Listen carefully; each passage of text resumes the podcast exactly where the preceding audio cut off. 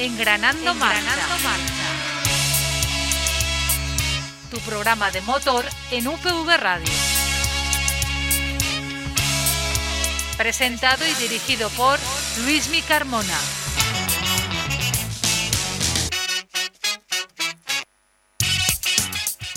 Muy buenas a todos, bienvenidos al inicio del motor en UPV Radio, bienvenidos a este nuevo espacio que viene cargado de sorpresas y conmigo se encuentra Álvaro, muy buenas. Muchas sorpresas y veremos qué, hay por venir.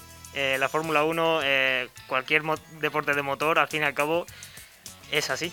Exacto, vamos a tener con nosotros cualquier eh, cosas relacionadas con el mundo del motor, como buenos amantes que somos. Tendremos entrevistas, tendremos también análisis de cualquier terminología, esas palabrejas que usan los equipos de Fórmula 1 y de otras competiciones. Y también velaremos por esas jóvenes promesas que están a punto de llegar y hacer historia en los próximos años. Y también analizaremos cada carrera que tengamos en el calendario de Fórmula 1 y cuando acabe la Fórmula 1, pues obviamente otras competiciones muy interesantes que tenemos en el panorama del mundo del motor. Hay de todo para analizar en el mundo del motor, no solo es Fórmula 1, también supongo que traeremos algún, algún tipo de, deporte aparte, pero em, todo debería ir bastante amplio de información, la verdad. Examinaremos y echaremos la vista atrás con toda la historia tan grande que ha tenido la Fórmula 1 en estos 71 años de historia no son pocos, ¿eh? No son pocos. Hay muchas historias, muchas cosas que contar y las analizaremos aquí en Engranando Marcha. Y también en entrevistas, entrevistaremos a ingenieros, a mecánicos, comentaristas, pilotos, si todo nos lo permite. Así que habrá que ir preparando las preguntas. Y esto, obviamente, como solemos decir, como se suele decir, esto no va a ser posible si no están ustedes. Así que también pueden proponer sus preguntas, sus definiciones sobre ruedas también en nuestros apartados de Twitter e Instagram y nosotros encantados los leeremos y los introduciremos. Así que abróchense los cinturones, limpien sus viseras, ajustense bien los cascos porque esto está a punto de comenzar. Arranca engranando marcha en UPV Radio.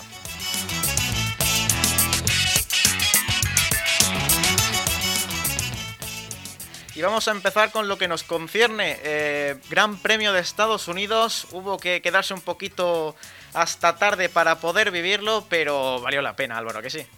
A mí me encanta ver carreras por la noche, no sé, es como que llega toda la tarde después de, pasar todo el día de estar cansado y, tienes una carrera en tu casa esperándote y, tienes ganas de verla. Uf, yo no sé, yo, yo estoy acostumbrado a siempre ponerme en la mesa, sentarme a comer y ya ahí comenzar a ver la, Fórmula 1, eso de por lo mejor por la noche, tener que madrugar por la mañana, por la tarde, se me hace un poco raro, ¿no? También el estar cansado no me deja ver del todo eh, bien las carreras, pero bueno, se hace un sacrificio, ¿no? Sí, a mí me gusta dinamizar en el tiempo. Si tuviéramos todas las carreras a la hora de comer, pues bueno, era un poco aburrido, ¿no? Pues bueno, y tanto que esta carrera no ha sido nada aburrida, nos ha tenido al borde del sofá porque menuda victoria de Max Verstappen eh, aumenta su, distancia con Lewis Hamilton en el Mundial. Y, ¡buah! ¡Qué espectáculo! Al menos en la pista no tanto porque no consiguió al final alcanzarle, pero estratégicamente ha sido un carrerón para Max Verstappen. Ha sido increíble la conducción y también la estrategia. Ha sido eh, todo un complot entero de, de, Max Verstappen y Red Bull, pero también, atención, porque Hamilton no estuvo, no estuvo precisamente lejos. Exacto, y también hablaremos en, esta, en este análisis sobre el gran protagonista, los baches. Eh, los coches parecían conejos, iban botando y vimos algún que otro abandono de fiabilidad por culpa de esos baches que se llevaban quejando los pilotos durante todo el fin de semana. Esto es algo que ya se vio en MotoGP y parecía que a los, a los Fórmula 1 no iban a, afectarles tanto, pero al final precisamente Gasly acabó, acabó abandonando. Bueno, no nos olvidemos tampoco de Fernando. Fernando abandonó también, reportó problemas en el alerón trasero y después en imágenes que nos ofrecen los eh, fotógrafos del Mundial se veía que el alerón estaba descolgado. Era una situación de seguridad tremenda que ya lo comentaban los comentaristas y los ingenieros, que si un coche tiene ese tipo de problema no se puede seguir, ya sobre todo por seguridad e integridad del piloto. Así que eso yo creo que tiene que ser un punto que tienen que revisar muy bien los organizadores del, circuito de Cota y también la Fórmula 1. A ver, al fin y al cabo, Eh, los baches son muy complicados de quitar, es algo que, que tú puedes ir super, superponiendo y al final siempre vuelven a aparecer, pero hay remedios para ello. Pero para lo que no hay mucho remedio, por lo que vemos y por lo que estamos viendo durante estos últimos años, los límites de pista. Otra vez, otra vez han habido problemas. Ya lo hemos visto con Fernando, lo hemos visto con Kimi Raikkonen, con Antonio Giovinazzi, con Carlos Sainz los McLaren. Eh, ha sido un sin vivir y sobre todo muchas banderas blancas y negras por las advertencias de llevar a comisarios esos límites de pista. Desde la primera carrera de la temporada que llevamos con este tema es algo que nunca va a desaparecer porque Claro, si no pones límites de pistas reales, pues te los inventas, eso es lo que hace la FIA. Entonces llega a, discusiones como con las que tuvimos ayer. Eh, básicamente por preguntarte un poco cómo arreglarías esto. Buah. Em, es que o, pones límites de pistas reales, es decir, gravilla, o pones, o pones hierba, o... A ver, no vas a poner un muro porque si no el, el piloto que va por fuera se choca. Pero no, a no ser que, apliques un criterio igual siempre para todas las acciones, no puedes hacer lo que, lo que la FIA pretende. Yo simplemente, bueno, también ofreceros la oportunidad de que comentéis en redes sociales eh, qué opináis sobre los límites de pista, pero yo voy a decir solamente tres palabras antes de pasar a nuestros titulares y es graba, graba y más graba.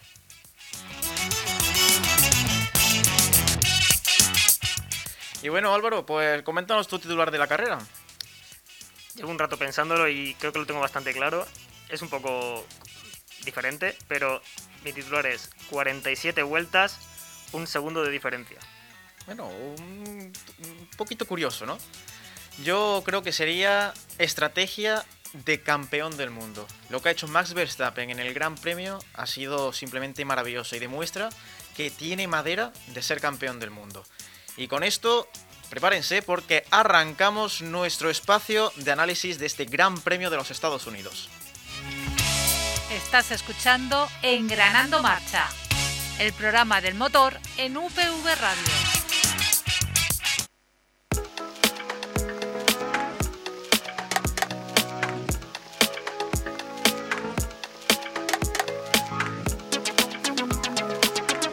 Abróchense los cinturones, que se van a apagar los semáforos.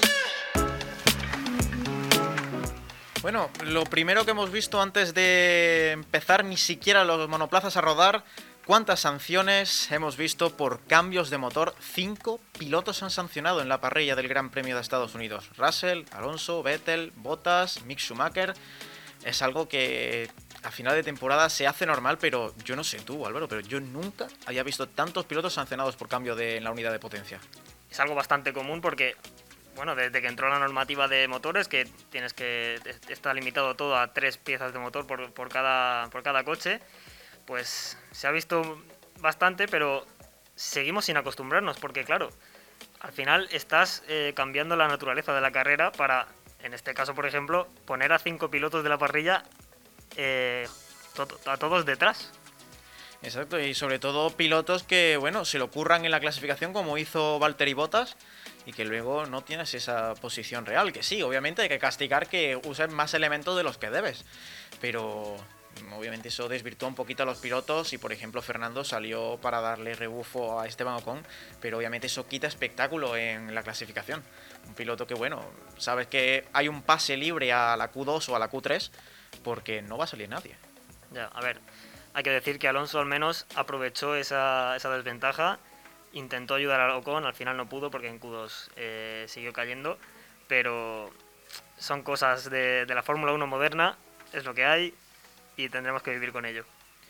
Y bueno, llegamos al semáforo, se pone el semáforo en rojo los 5 y luego se apaga qué salidón y qué pedazo de lucha vivimos con Hamilton y con Verstappen. Es cierto que, bueno, no se volvió a ver durante toda la carrera, pero cómo le arrinconó el holandés a Lewis Hamilton. Es que lo que tiene este circuito, esa, primera curva que, que, sabes que va a pasar algo, sabes que mínimo se van a emparejar a, centímetros en los pilotos. Y yo sabía que Hamilton iba a intentar algo y lo intentó. Em, hizo una salida espectacular Verstappen, aun saliendo no tan mal, no pudo hacer nada porque aunque le rinconara ya no había ningún tipo de hueco, no, no podías hacer magia, así que tuvo que dejarle pasar. Eso sí, yo vi un poco resquicios del Gran Premio de Italia, ¿eh? yo creía que se iban a ir contra el muro. Pero bueno, al final, por suerte, no, nos ofrecieron una carrera impresionante. Y bueno, para los aficionados de Verstappen, eh, gran premio muy feliz para los de Lewis Hamilton, eh, una pesadilla eh, sobre ruedas. Pero también nos tenemos que adentrar un poquito más en la primera vuelta. Qué pedazo de lucha tuvo Sainz con los McLaren. Ferrari, que no tenía un coche competitivo aquí en Cota, consiguió aguantarles y bueno, el interior que le hizo Ricciardo en las enlazadas, ya vimos y se supo después que fue por porque quiso Sainz, porque quiso devolverle la posición. Sí, al fin y al cabo ahí entró otra vez el, tema de los límites de pista, pero bueno, eh, la batalla fue increíble, fue, fue una, fueron una, consecuencia de, tantas curvas y curvas, todos eh, emparejados. Es cierto que Leclerc se escapó, Leclerc no, no participó en esa lucha porque él dijo, bueno, adiós, me voy. Y Sainz al final, sabiendo lo importante que es quedar delante de los McLaren, pues quiso pelear y, lo hizo bastante bien, aún teniendo que quedar detrás de Ricciardo. Y bueno, eso solo fue en la, en la primera vuelta. Luego la carrera en sí también tuvo muchísimas cosas.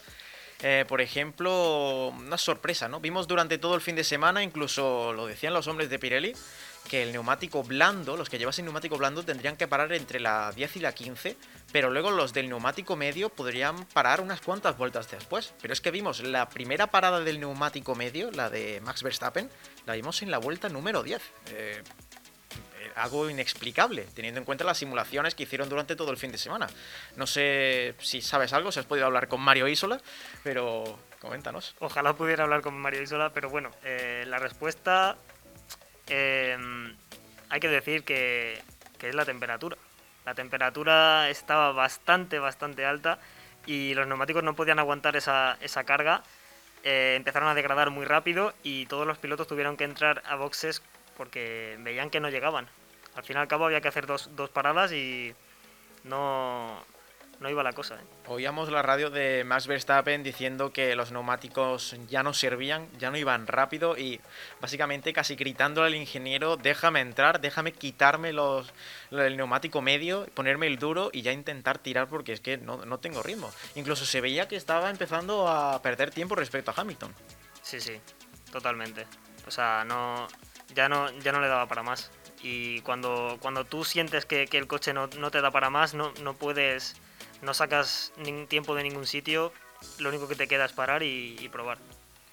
Y bueno, pasaron las vueltas, paró Hamilton, paradas más o menos decentes, y luego llegamos a esta lucha que a mí se me pusieron los pelos como escarpias. Año 2005, me vieron esos buenos recuerdos, Alonso en Renault, eh, Kimi Raikkonen en McLaren, ahora situaciones totalmente distintas, situación incluso dentro de la parrilla distinta, antes estaban arriba, ahora están un poco rezagados, pero qué buena lucha mantuvieron Alonso y Kimi Raikkonen. Exactamente lo que dices, una situación muy distinta, eh, equipos totalmente, totalmente distintos, pero bueno, al fin y al cabo, lleves el coche que lleves, la competitividad es la misma. Y siguen pasando los años y Alonso y Raikkonen siguen luchando como jabatos, siguen eh, echándose con los codos y, entró un tema otra vez recurrente, el que habíamos comentado antes, los límites de pista, otra vez. Exactamente, como tú has dicho, se estaban echando con los codos, incluso también con los coches saltaron piezas, ¿eh? Saltaron piezas de ese Alfa Romeo de Kimi. Y volvemos otra vez a lo mismo, como has comentado. Límites de pista, la FIA diciendo no, has utilizado el exterior de la pista, tienes que devolver la posición, tienes que dejarle pasar. Eh, sinceramente, esos demás a mí me hartan. Eh, hay que dejar competir. Es que hay que dejar competir. Si, si hubiesen límites naturales, si no hubiese un sensor, si no hubiese una moqueta, si hubiese grava, de verdad, o césped, esto no pasaría. Ahora aquí, si, tienes lo que hay que tener, si le echas bemoles, adelantas. Y si tienes que irte fuera y quieres adelantar por fuera, adelantas por fuera eso o te sale mal la jugada y pagas el error. Eso, es lo que le ocurre a la Fórmula 1 hoy en día. No se pagan los errores. Por ejemplo, lo vimos el año pasado en Mugello. Apretaban los pilotos. Eh, después de las bajadas, la entrada a las curvas grandes a, a derechas. Y Russell se salió. Norris se salió en el primer sector. ¿Por qué? Porque apuraron demasiado, pisaron la grava, cometieron un error y lo pagaron. Luego ya se ve, por ejemplo, ahora en, en Monza, en Sochi, que bueno, bueno, te quitamos el tiempo o no te lo quitamos o ahora no adelantes por aquí o ahora sí que no puedes y antes sí podías, pero es un lío, Álvaro, es un lío. Al fin y al cabo, de eso se trata la Fórmula 1, de ir siempre al límite sin pasarte, porque cuando te pasas eh, ocurren cosas que no querías, pero cuando los límites de pista son una línea blanca, tampoco es para tanto. Entonces, eh, ¿dónde se deciden las cosas en vez de en la pista? En los juzgados, en, es decir, en la FIA. Es decir, Michael Massey dice, pues yo estoy aquí y estas son mis normas. Y bueno, otro protagonista que también estuvo protagonizando luchas con Alonso, Antonio Giovinazzi, yo no sé qué tuvo Fernando en la carrera, pero le cogió gustillo a luchar contra el equipo italiano contra Alfa Romeo. Pero otra vez, de nuevo, límites de pista, déjale pasar. Perdió mucho tiempo el asturiano intentando hacer que Giovinazzi volviese a pasar. Incluso luego ya se vio que, viendo la tónica, y porque claro, hay que tener en cuenta que los pilotos siempre están comunicados con dirección de carrera y se enteran de las decisiones de todos, eh, vimos que comenzaban a jugar a echarse fuera para que no, es que me ha pasado por fuera, me tiene que dejar la posición. Un ejemplo de eso fue el segundo movimiento de Antonio Giovinazzi. Fue muy peligroso. Yo no sé eh, qué le pasó por la cabeza al italiano, pero es que iba pegando bandazos en el coche e incluso así movimientos de, oye, cuidadito no me pases a Fernando. Alonso estaba desesperado porque quería pasar y veía que no podía porque encima tenía la FIA detrás eh, oliéndole la, la espinilla y Giovinazzi, pues sí, fue bastante agresivo. Al final eh, los dos acabaron, acabaron bastante enzarzados y un poco, un poco agresivo, demasiado, a lo mejor. Hay que tener en cuenta que también se está jugando el, el asiento para el año que viene. Tiene que ser agresivo, es ahora o nunca, pero también hay que tener un poco de cabeza. Imagínate que a esas velocidades te hubieses tocado con Fernando, eh, podríamos haber hablado de un accidente muy fuerte. Sí, totalmente. Al final, nunca tenemos en cuenta a la velocidad a la que van los Fórmula 1 y hay muchos pilotos que tampoco, o sea, por ejemplo, eh, Mazepin, tú, tú, viste en Fórmula 2 los, movimientos que hacía los otros pilotos, eh, una locura, porque un toque a esas velocidades, ya hemos visto bastantes ejemplos, no hace falta recordarlos porque no son precisamente, precisamente buenos, pero pasan cosas y, hay que evitar que eso suceda.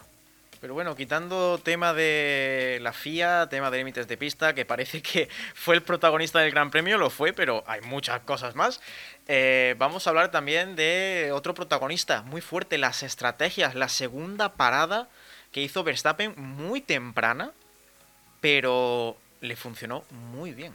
Yo no me esperaba la radio de Verstappen. Verstappen diciendo, oye, paradme, por favor. O sea, eh, tenemos una, una, oportunidad de oro. Bueno, quitando la primera parada, que ya de por sí fue, fue buena porque adelantaron a Hamilton, pero la segunda, digamos que le abrió las opciones de, oye, voy a aguantar y a ver si Hamilton luego al final de la carrera puede pasarme. Verstappen leyó la carrera perfectamente y no le tembló, no le tembló el pulso. Luego vimos que Hamilton, yo creo que eh, lo de este Gran Premio ha sido un golpe muy fuerte en el orgullo de Hamilton. De ver como un piloto, entre comillas, novato, a ver, no es novato, lleva ya eh, seis años en el circo. Eh, pero Hamilton lleva muchos más, lleva muchos grandes premios a sus espaldas y que haya caído en un error de estrategia tan fuerte, después se vio en el Parc Fermé y en el podio que no, no, no dirigía palabra, no le había dolido el golpe y mucho. Hamilton en la radio no dijo absolutamente nada. Solo fue después cuando, cuando tuvo que salir a la rueda de prensa que ya puso una sonrisa y, se veía más agradable, más digamos que podía aguantar la situación, pero yo creo que porque tuvo que previamente tuvo que, comerse ese orgullo y tuvo que callarse en la, en la radio porque no podía, no tenía ningún tipo de palabra porque estaba bastante decepcionado, yo creo. Y bueno, Después de ver la lucha a principio de carrera entre Sainz y los McLaren, volvemos a la segunda parte, Sainz-Daniel Ricciardo. esa radio que soltó Sainz después del toque eh, ha sido un poquito sucio, ¿eh? me, lo, me lo ha hecho a propósito. Volvemos otra vez a lo mismo, otra vez, límites de pista, sí, pareceremos pesados, pero es que básicamente ha sido el protagonista de este gran premio. Eh, ¿Le echó a propósito? A ver, aquí no fue un tema tanto de límites de pista, fue un tema de que yo creo que a Ricciardo se le fue el coche. Yo, sinceramente, viendo la repetición, yo creo que Ricciardo, eh, o sea, en ese momento perdió tracción en el coche, le deslizó las ruedas traseras y de ahí que tocara la rueda trasera de Sainz y Sainz casi, casi, casi trompea prácticamente. Pero pero gracias a Dios no, no, tuvo, no tuvo mucho más complicación. Lo que creo que Sainz pudo interpretar es que intentó sacarle fuera de pista para otra vez aprovecharse y decir, no me ha pasado por fuera de pista, no me, me tiene que devolver la posición. Pero yo lo que veo es que también Sainz se pega mucho al coche de, de Ricciardo. Veo también que pierde la trasera Ricciardo, como tú has comentado, pero Sainz también hace el amago de pegarse y rueda a rueda, y yo creo que se, tiene que quedarse en un lance de carrera. Pero en fin, ya sabremos eh, dentro de unos días cuando saquen las resoluciones. Esperemos que no pase como pasó ya hace unos meses en la Fórmula Regional de Alpine, que sancionaron a 16 pilotos el jueves antes de un Gran Premio, así que esperemos que sea mucho más rápido la FIA aquí con Michael Massey a la cabeza. Y pues hablar del final, ¿no? Esperemos que no. Vamos a hablar del final, porque Hamilton perdió ritmo las últimas vueltas. Eh, yo no sé qué le pasó al, al piloto británico es que gastó mucho los neumáticos. Tú fíjate cómo iba, le estaba recortando un segundo por vuelta o... Sí, llegué a ver en un momento que le quitó seis décimas en un sector. O sea, Hamilton voló. Hamilton cuando, cuando sabía que tenía que recortar tiempo porque veía que Verstappen se le iba, empezó con el Hammer Time. Ya sabemos que, que Hamilton cuando quiere ir rápido lo, lo puede hacer. Pero al final esas gomas sí eran más jóvenes que las de Verstappen, pero Verstappen al final las, cuidó muy bien y yo creo que estaban bastante parejas de rendimiento. Eso fue lo que hemos comentado antes, el golpe en el orgullo de Hamilton. Normalmente no se desboca tanto, pero sabemos que Hamilton bajo presión no funciona y yo creo que aquí ya se ha visto. ¿Y eso qué significó? Significó una victoria de Max Verstappen que yo creo que es una de las más importantes del año porque aumenta la distancia en el Mundial de Pilotos y está un pasito más cerca de llevarse el título. Esto afecta mucho a la moral de Mercedes y a la moral de Hamilton porque Hamilton ha ganado seis veces aquí. Entonces, este que siempre ha sido territorio del, equipo alemán, llega a Verstappen, gana y encima se pone a, si no recuerdo mal, 12 puntos y medio. 12 puntos, o no, 12 puntos. Creo que son 12 puntos. Sí, 12 puntos, eso es bastante. A cinco carreras del final, es cierto que siempre puede pasar cualquier cosa y siempre, pues a lo mejor Verstappen puede hacer un cero, cosas que, pueden pasar, pero es, en un mundial como este no puedes, no puedes, no puedes cometer estos errores. No lo digas muy alto, no lo digas muy alto, que Bottas sigue siendo todavía compañero de Hamilton, ¿eh? Y a lo mejor repite lo de Hungría. Pero bueno, y pues protagoniza también en este gran premio los baches y yo creo que por eso abandonaron los dos Alpine y Gasly. Problemas de suspensión para el piloto de la escudería Alfa Tauri, problemas en el alerón trasero para Fernando, lo de Ocon se lo guardaron bastante bien. Simplemente le pidieron que retirarse en monoplaza, no dieron más información. Vimos que Fernando tuvo problemas en los libres 2 y con el tubo de escape, creo que era. Así que. Yo mirando, mirando, yo creo que Ocon fue tema motor y no lo han dicho. no sé, no, no, no quiero especular nada, pero no, no, no llegaron a especificar la verdad. Y bueno, eh, estábamos en Estados Unidos, tierra de grandes oportunidades y tierra de gente un poquito loca. Eh, Shaq, Shaquille O'Neal, presentando el trofeo, eh, yo creo que fue uno de los momentos más surrealistas que hemos visto en la Fórmula 1 en esa temporada, seguro. Ya no presentándolo, viniendo con un carromato que parecía, no sé, era más grande que un Fórmula 1 ese coche, que era algo así un poco parecido como el de los Picapiedra, ¿no? Y bastante surrealista, pero ¿qué te vas a esperar de Estados Unidos? Si, si es un show todo, es, es todo pura, pura ambrosía. Pues con esto cerramos nuestro espacio de análisis de este Gran Premio de Estados Unidos que ha dado mucho de qué hablar. Y bueno, ustedes se preguntan, esas palabrejas que dicen los equipos, los comentaristas, ¿eso qué es? ¿Eso tiene que ver algo con la Fórmula 1? ¿Tiene que ver con ingeniería aeroespacial? Pues a lo mejor sí o a lo mejor no, y eso lo vamos a descubrir en nuestra sección de definiciones sobre ruedas. Sigue engranando marcha, alinea la dirección y prepara para arrancar en UPV Radio.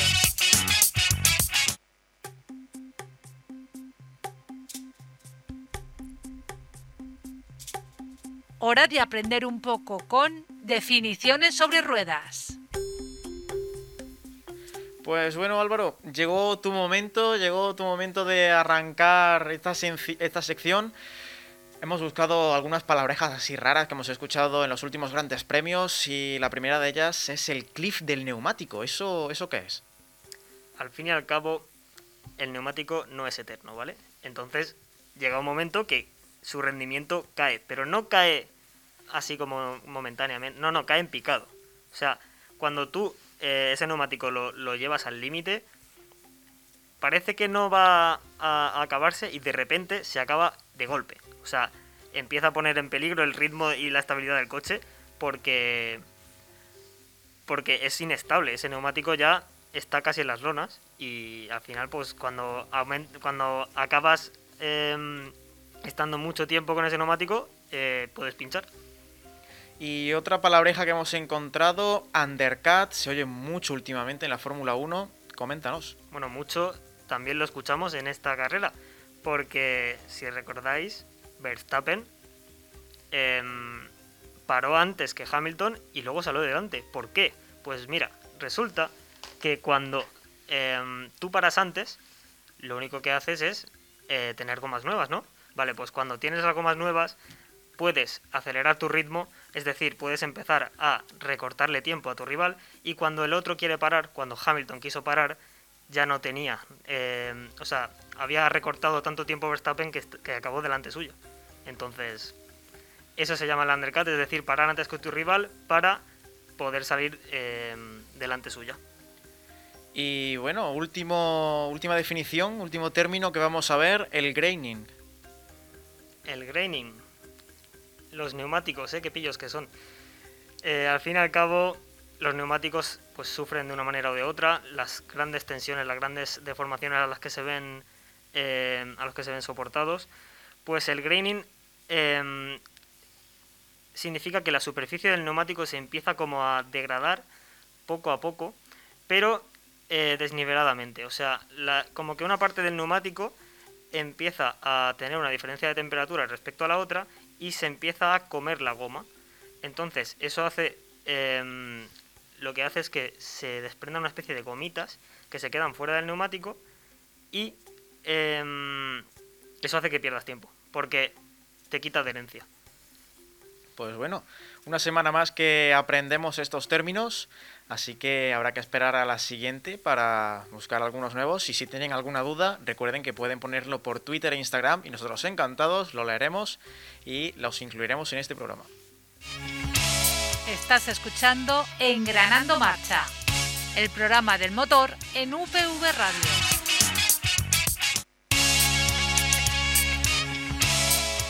Bueno, toca ir poniendo punto y final a este podcast, a este primer programa. Y bueno, Álvaro, piloto del día, piloto de excepción, algo que vamos a tener que hacer aquí ya fijo. Coméntanos quiénes son. Piloto del día, ¿quién va a ser? Si no, ¿quién va a ser? Si tiene que ser Verstappen. Verstappen fue el, el magnate de la carrera, el que. el protagonista, el que lo hizo todo perfecto, así que no puede ser otra persona. ¿Y tu puntuación del Gran Premio? Puntuación. Yo diría que un 8. Sinceramente, estuvo bastante bien. Yo creo que el piloto del día, Max Verstappen, coincido contigo, y piloto de excepción, Luis Hamilton, porque se comió un algo que está en la teoría de la estrategia, está en la primera página. Eso no tendría que haber pasado con un piloto que ya es siete veces campeón del mundo. Y puntuación, un siete y medio. Me faltó un poquito más de lucha. Hubo bastantes luchas, pero viniendo de muchos grandes premios que han sido súper emocionantes, eh, a este le ha faltado un poquito de chicha. Bueno, yo he de decir que mi piloto de excepción es Lando Norris.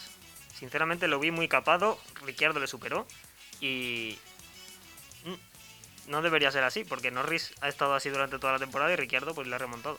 Pues bueno, pequeña sorpresa que nos acabamos de llevar. Y con esta sorpresa toca ondear la bandera cuadros. Muchísimas gracias por habernos escuchado. Y recuerden que cuando quieran pueden escuchar este programa en UPV Radio a la carta, también en Spotify, iBox, Apple Podcast y Google Podcast. Y recuerden seguirnos en Twitter e Instagram. Nos vemos la semana que viene con una entrevista a un campeonato de sim racing que está creciendo muchísimo y promete ser los top, los número uno en las carreras virtuales. Nos vemos. Muy buenas tardes.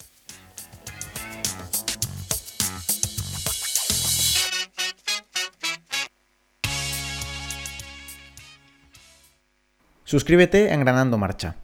Todos los episodios en radio.upv.es, en Radio a la Carta y en nuestras secciones de Spotify, iBox, Google Podcast, Apple Podcast y YouTube. Síguenos en Twitter e Instagram para no perderte nada de última hora y recuerda que estamos en antena en la 102.5 en Valencia y en internet en radio.upv.es los martes a las 2 de la tarde y a las 8 de la tarde.